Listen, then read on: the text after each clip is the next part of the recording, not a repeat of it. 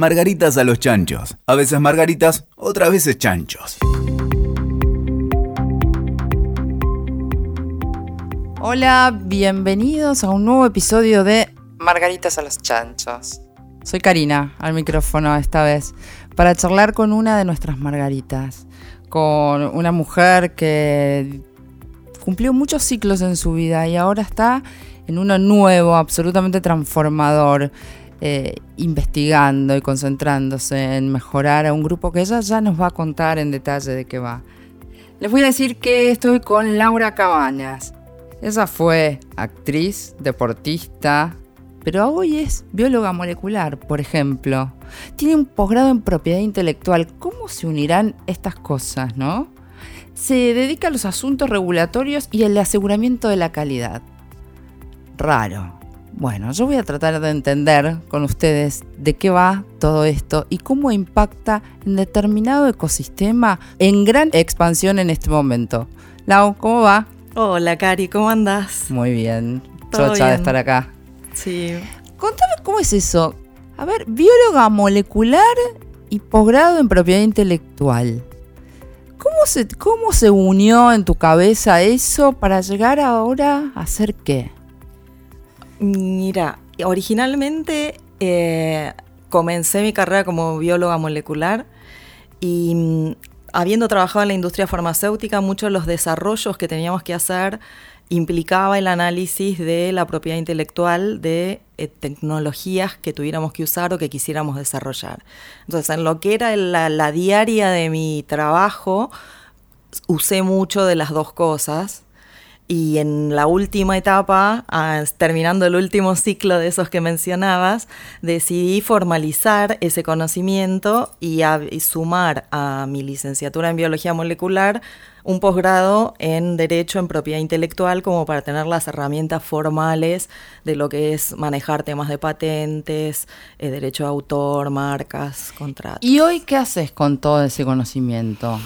Y hoy con todo ese conocimiento lo que estoy intentando es eh, satisfacer una necesidad que veo que acá en Argentina no la tenemos satisfecha del todo eh, en lo referente a lo que es el ecosistema emprendedor de proyectos biotecnológicos.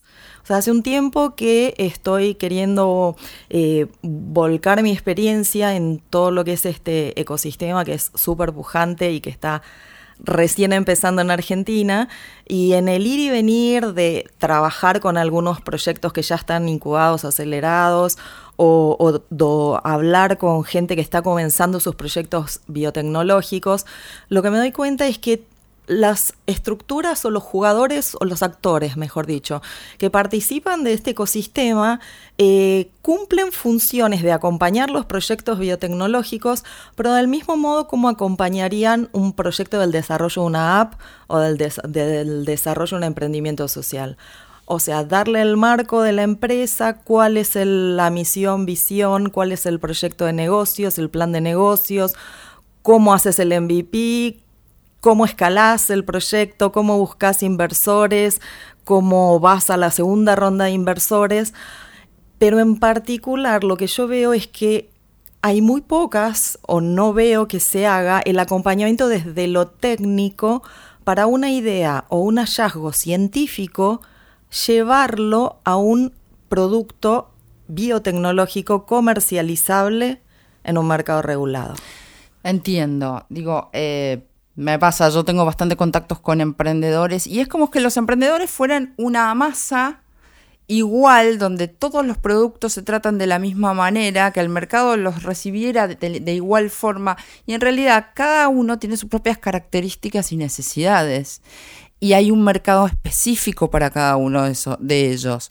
Ahora, definime primero qué es un proyecto biotecnológico. Claro, un proyecto biotecnológico son aquellos en los que utilizando ideas o herramientas de biotecnología o técnicas de recombinación de ADN permite resolver situaciones utilizando esta tecnología. Por ejemplo, un medicamento biológico.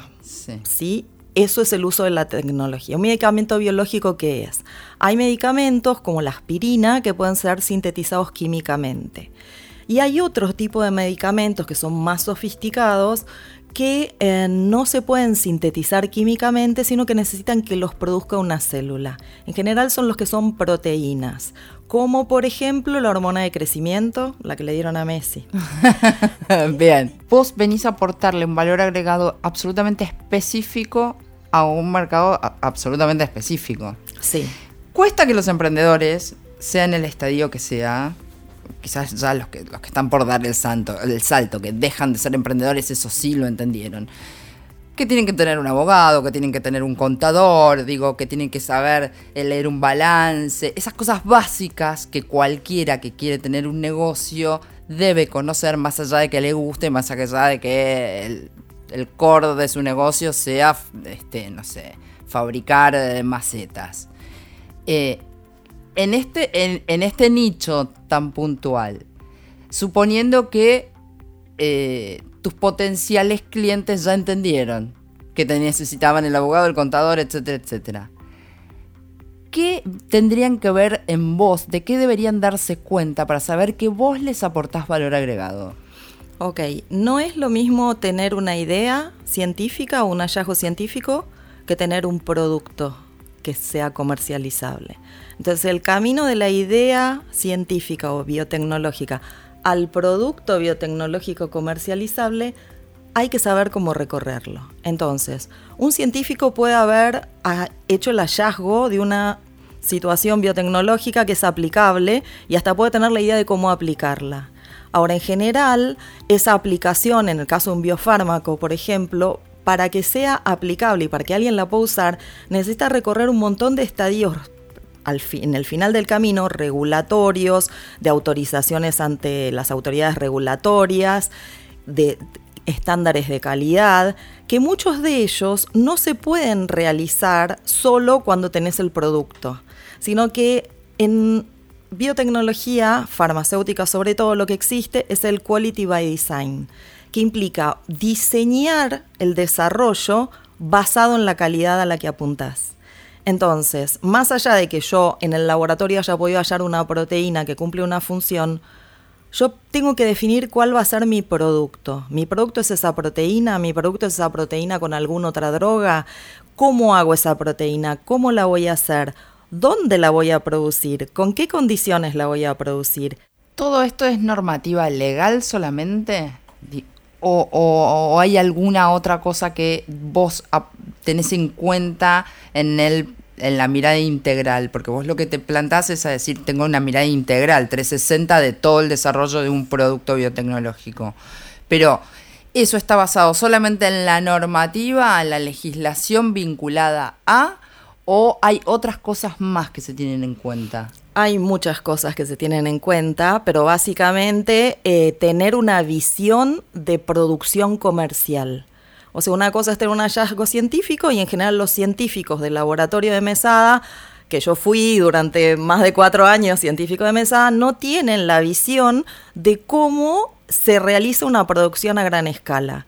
Entonces no tienen siempre las herramientas que le permitan diseñar el desarrollo del proyecto apuntando a la escala, o sea, la cantidad de producto que yo voy a querer abastecer a qué medios voy a tener en esa escala para producir esa proteína o para purificarla, a qué eh, proveedores voy a tener que recurrir para que me provean del medio de cultivo. Está bien que cuando uno comienza con un proyecto del tipo que fuera, no sabe cuál va a ser la escala final.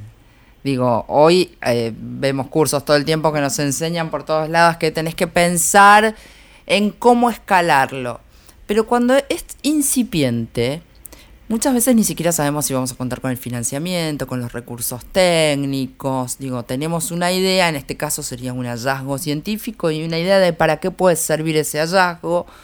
Eh, todo este proceso, este recorrido, que a veces el contexto también te impide preverlo.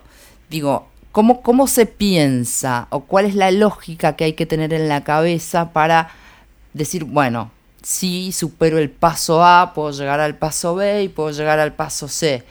Eh, porque no empezamos eh, generando una cantidad enorme del producto que sea para vender y colocar en el mercado. Entonces, en este proceso es muy, lento, es más lento, es más engorroso cuando se trata de proyectos biotecnológicos. ¿Qué, qué implica? Mira, ciertamente la gran desventaja o la gran contra que tienen los desarrollos biotecnológicos es el tiempo. Son procesos en los que el desarrollo te lleva años. Entonces, con más razón es importante la estrategia de planificación, porque si vos para desarrollar un clon o un sistema de producción tenés que invertir años, invertilos bien, no pierdas tiempo cortando camino, haciendo alternativas que bueno, porque hoy lo que tengo a mano es esto, avanzo con esto, y cuando llegas al desafío de la etapa de escalado, no tenés capacidad de escalar, no solo porque no tenés inversión, aunque consigas la inversión, lo que tenés lo que no tenés es material de calidad o una plataforma biológica de calidad que te permita saltar de escala. ¿Y qué tenés que hacer? Vuelva a participar, vuelva tres años atrás y volver a hacer el desarrollo, lo que sería pasarlo en limpio. Entonces, ¿qué puedes hacer en, para manejarlo con etapas? Pues lo primero, hacer la prueba, primero tenés la idea científica. Sí. Hacer la prueba de concepto. Sí. De la prueba de concepto, es decir, yo necesito tener, por ejemplo, si es una proteína que va, no sé, a cur... Para, stop. ¿Cuándo entras vos? Desde el inicio. saber. O sea, a mi saber. Tú saber en qué momento amo entrar al principio, al principio de estos desarrollos. Porque lo que siento que puedo aportar es justamente las etapas súper tempranas. Es donde mejor eh, puedo aportar en el sentido de que te puedo evitar perder tiempo o te puedo evitar tomar caminos que no vale la pena. O sea, el diseño de la estrategia tiene que estar hecho de acuerdo al objetivo. Entonces, eh, y también el diseño de la estrategia de desarrollo del producto tiene que estar hecho de acuerdo al objetivo. Entonces, eso implica que vos ya en etapas tempranas sepas si tu escala máxima, no importa que vos no lo tengas vendido, no sepas si lo vas a vender, vos ya tenés que pensar cuando empezás el desarrollo si el camino que estás eligiendo para llegar a la prueba concepto es el mismo camino que después te va a permitir seguir en el escalado. Entonces, diseñá desde el inicio sabiendo que las herramientas tecnológicas que elegís te van a permitir hacer una pequeña escala, pero también te van a permitir saltar a la otra. ¿Te escuchan los emprendedores? Cuando vos hablas con ellos, digo, ¿te entienden la importancia del aporte eh, de pensar desde el minuto cero todo este proceso? Me ha pasado, eh, digamos, básicamente con un par de grupos a los que asesoré que básicamente estaban en esta etapa, o sea, querían ya entrar en ensayos clínicos y mi pregunta fue, bueno, divino, pero ¿cuál es el producto, chicos? Bueno, no, porque esta proteína puede ser así o puede ser así. Puede ser así o puede ser así. Lo que va a ser así, ese es el producto. ¿Cómo lo van a formular? ¿Cómo lo van a producir? ¿En qué escala lo van a hacer? ¿Con qué reactivos? Eh, hacia en qué línea celular, o sea, es demasiado específico por ahí lo que hablo. Pero la conclusión de esas de esos reuniones de asesoramiento son, fueron, qué suerte, nos salvaste de meter la pata. Las palabras no fueron esas, fueron menos elegantes, pero las palabras fueron, qué bueno que, pudimos reunirnos en esta etapa o nos salvaste de, meter la pata. esto de chusma, de minita. ¿Nadie está desarrollando algún producto biotecnológico que ataque a la celulitis. A nadie se le ocurrió eso. Hay un mercado infinito ahí. Seguramente, seguramente hay muchos. Eh, que yo sepa, no hay ninguno en el sistema argentino que te pueda recomendar para la prueba clínica.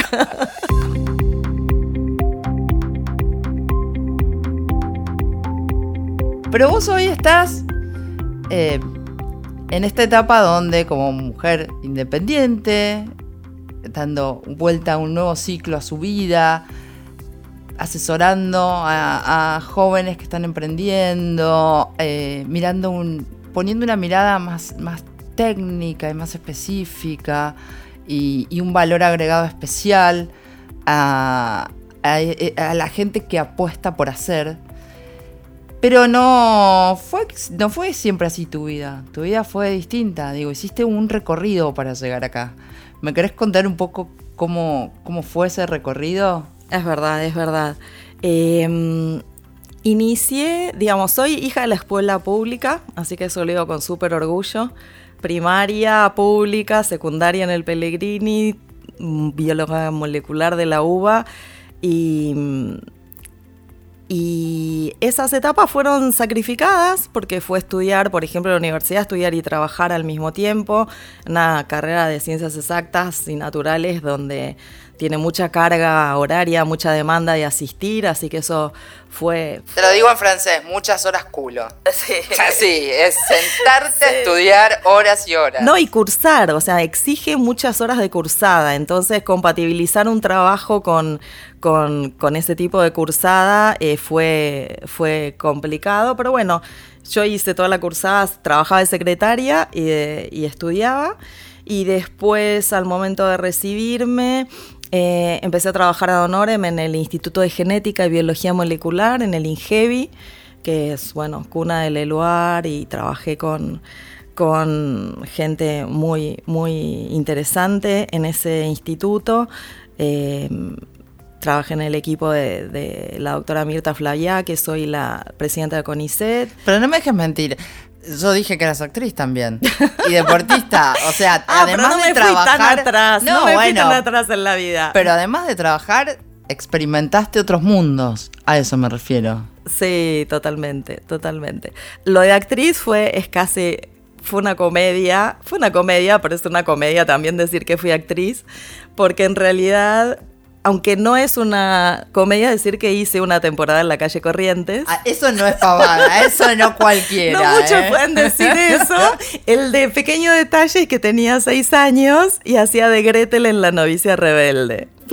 Pero Precioso compartí personaje. precioso, precioso y compartí tablas con Pepe Cibriani y Violeta Rivas, que eran Fontrap bueno, y, ah, bueno. y- y la novicia, así que nada, pese a que era muy temprana edad, tengo recuerdos, aunque no lo crea, de esa situación muy linda, muy linda. Pero bueno, ese fue mi paso por la calle Corrientes. Y después del deporte, sí, deporte hice mucho tiempo, jugué hockey eh, muchos años. Jugué en San Patricio y después en el Club Los Cedros. O sea, recorriste distintos mundos, sin embargo, desde muy temprano, porque desde que saliste del colegio, 17 años, 18 tendrías, eh, identificaste qué era lo que querías hacer o en qué mundo te querías desarrollar. Yo creo que ningún chico a los 17 años tiene tan claro como para elegir a qué se va a dedicar el resto de su vida, ¿no? Y yo tampoco lo tenía tan claro, A no ver. creas. Yo decidí, hice el Pellegrini que tenemos seis años. Sí.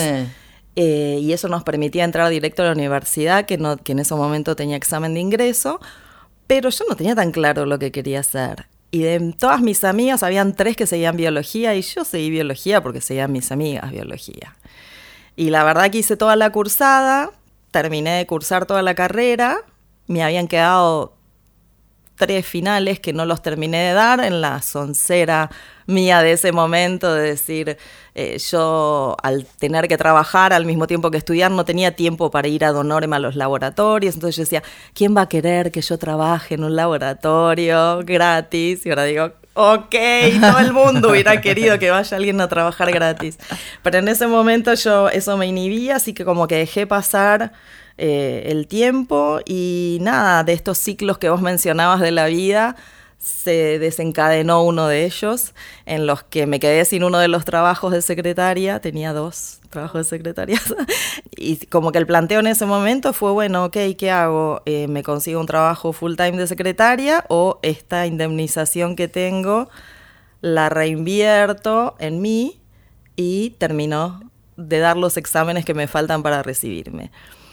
Y ahí yo siento que elegí biología molecular, pese a que yo ya había cursado toda la carrera. Porque en ese momento yo efectivamente decidí no solo dar los finales, sino como los últimos finales correspondían a la parte de la especialización, eran los años 90 y era el boom de la biología molecular, lo que yo había estudiado tres años atrás era la nada comparado a lo que había publicado hoy. Entonces yo dije, no, yo no puedo pedir que me den el, me tomen el examen de la nada que estudié hace tres años. Yo quiero saber lo que, lo que saben hoy.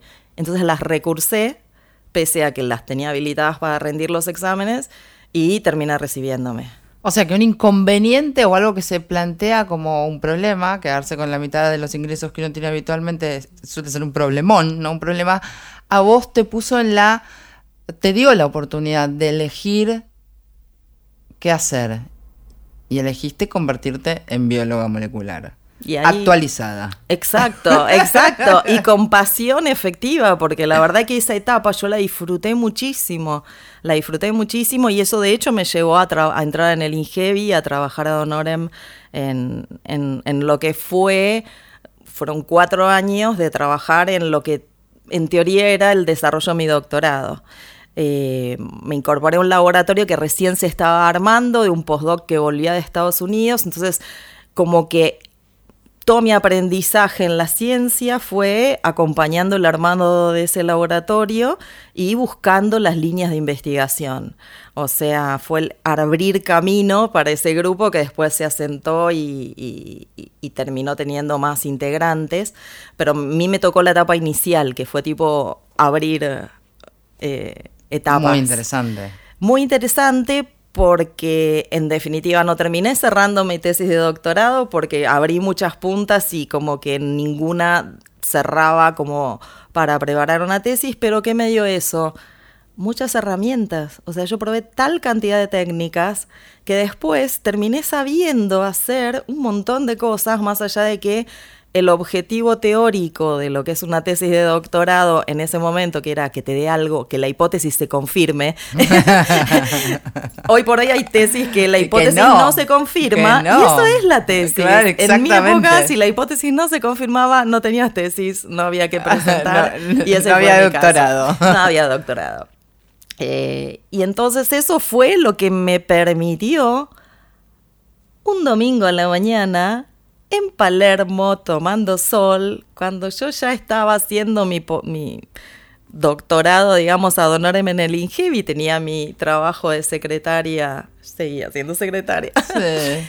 tomando sol, leyendo el diario, abro los clasificados. Yo les aclaro, no estaba buscando laburo, pero Dios sabe por qué ya abrí el clasificado y leo un aviso que dice se busca para laboratorio de investigación privado un profesional de biología molecular que sepa manejar técnicas de ADN recombinante y expresión. Y yo dije, ¿en Argentina se publican en el diario avisos así? Era para vos ese aviso. Me estaba llamando, chicos. Obvio, porque si yo lo leía, para mí era chino básico lo que me estaban diciendo. Era exactamente. tu aviso. Exactamente. Es una cosa de locos. Así que si yo no estaba buscando labor, dije, yo tengo que ir a esta entrevista, ¿verdad? ¿Qué están haciendo? Hay alguien que está haciendo esto desde lo privado. Y bueno, eso fue el inicio de mis 13 años en Gema Biotech, en el laboratorio en el que trabajé tanto tiempo. Y ese proceso del que disfrutaste y creciste y aprendiste y enseñaste y te formaste y te convirtió en quien sos hoy, se terminó en un momento. Sí. Luego de una etapa de esos 13 años Sí. que en su momento fueron muy lindos porque era abrir camino. La el laboratorio empezó como investigación básica y después se reenfocó en producir medicamentos biosimilares, que son este tipo de medicamentos que hablamos nosotras hace un ratito, pero se llaman biosimilares porque internacionalmente había una patente que los protegía, pero la patente venció. Y eso implica que cualquier otro competidor puede entrar al mercado con el mismo Ok. producto. Entonces lo que decidimos desde GEMA fue no vamos a comprar tecnología extranjera y tratar de ponerla a punto acá, vamos a desarrollar nosotros de punta a punta, con know-how argentino y con manos de obra argentina, un medicamento biológico desde levantar el gen hasta registrarlo en el producto, en el mercado. Y eso hicimos con 13 productos. Entonces, durante esos años... 13 hoy- años, 13 productos. 13 años, 13 productos. Hoy ustedes tienen la posibilidad, espero que no, porque eso quiere decir que están enfermos, pero si lo necesitaran, de contar con esa tecnología hecha acá en Argentina, con manos argentinas, con cerebros argentinos, eh, autorizado por, por el ANMAT y vendido no solo acá en Argentina, sino en un montón de, de otros países en el mundo. Y para mí eso es un orgullo, porque en el momento era una como una lucha, pero uno lo mira para atrás y lo que fuimos fue una startup. Entonces, empezamos 20 personas en un laboratorio de 600 metros cuadrados. Cuando me fui, éramos casi 300, 200 y pico. Empezamos en un laboratorio, terminamos con dos plantas de producción, cinco sites. Entonces, lo que hicimos, como cualquier startup fue tener que usar distintos sombreros a, a medida que avanzabas. Entonces yo trabajé toda la vida en investigación y desarrollo, pero trabajé en aseguramiento de calidad porque armé un área de calidad para bancos celulares dentro del laboratorio, que fue aprobado por el, por el INAME como GMP, que son buenas prácticas de manufactura. O sea, logramos un nivel de calidad de producción de bancos celulares en un laboratorio con el mismo nivel de calidad con el que se producen los medicamentos en los laboratorios. Y eso implicó el armado de todo lo que era el, laboratorio, el sistema de calidad, el sistema de trazabilidad. Em, hubo en un momento que empezar a preparar los registros, que son los documentos para registrar los productos ante las autoridades regulatorias. No había área de asuntos regulatorios en la empresa y dije, dame, yo lo puedo hacer. O sea, si alguien lo hace, yo lo puedo hacer. Y en determinado momento, plim, diste un salto. Y dijiste, este ciclo se acabó empieza uno nuevo. ¿Qué es el ciclo por el que empezamos? Exacto. ¿Qué es de trabajo independiente? De trabajo independiente y en realidad fue cumplir un ciclo, sentir que el ciclo se había cumplido y decir, ¿qué es lo que yo quiero hacer? O sea, como que la oportunidad que se me presentó fue esa, es decir, hasta acá llegué con este ciclo, no es como quiero seguir, pero tampoco sé qué quiero hacer, no es que tenga una opción clara. Entonces eh, tuve un año bastante duro desde temas de salud a temas familiares, que nada, me llevó mucha energía, pero nada es por nada. Entonces lo bueno es que yo había, pude estar disponible para, para encargarme, para atender esos problemas, para dedicarme a resolver esos problemas, a, acompañar a, los, a los que estaban sufriendo en mi familia. Y bueno, terminado el año, septiembre, dije, ¿qué hago? ¿Vuelvo a la industria o veo qué hago? Y ahí empezó el nuevo ciclo en el que estamos en este momento en pleno working progress, que es eh, decir, bueno, ¿qué quiero hacer? ¿Qué quiero ser de mi vida? eh, hubo una etapa de unos meses de deconstrucción total, de decir, bueno, voy a no programarme, hacer todas cosas completamente distintas a lo que en mi lógica científica, bióloga, biológica haría. Y eh, me sumé a grupos como el Mundo de las Ideas, que me dio una oportunidad importante de abrir la cabeza, de conocer gente maravillosa como ustedes que no hubiera conocido en otras circunstancias de mi vida y que hoy siento que son mis amigos y con los que puedo contar y que me abrieron también la posibilidad de, ver mundos diferentes, que era un poco lo que yo buscaba, o sea, buscar nuevas situaciones, nuevos mundos y ver si alguno de esos me atrapaba o era mi nuevo destino.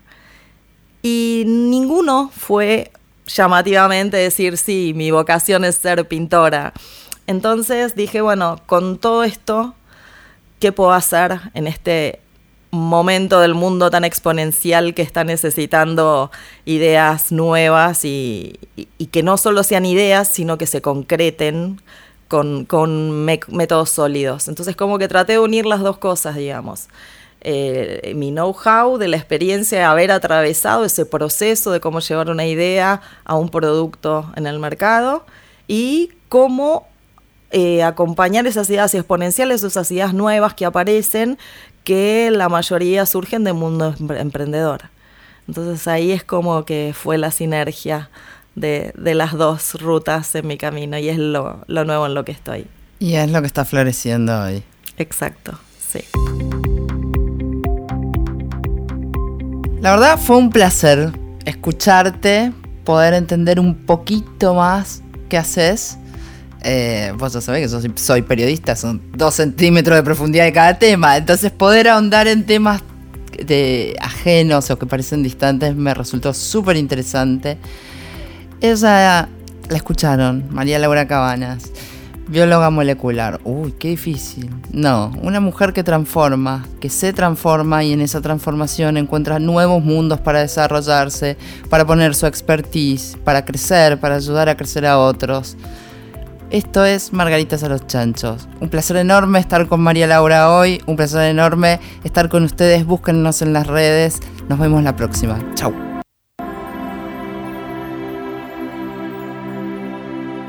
Escuchaste. Margaritas a los chanchos.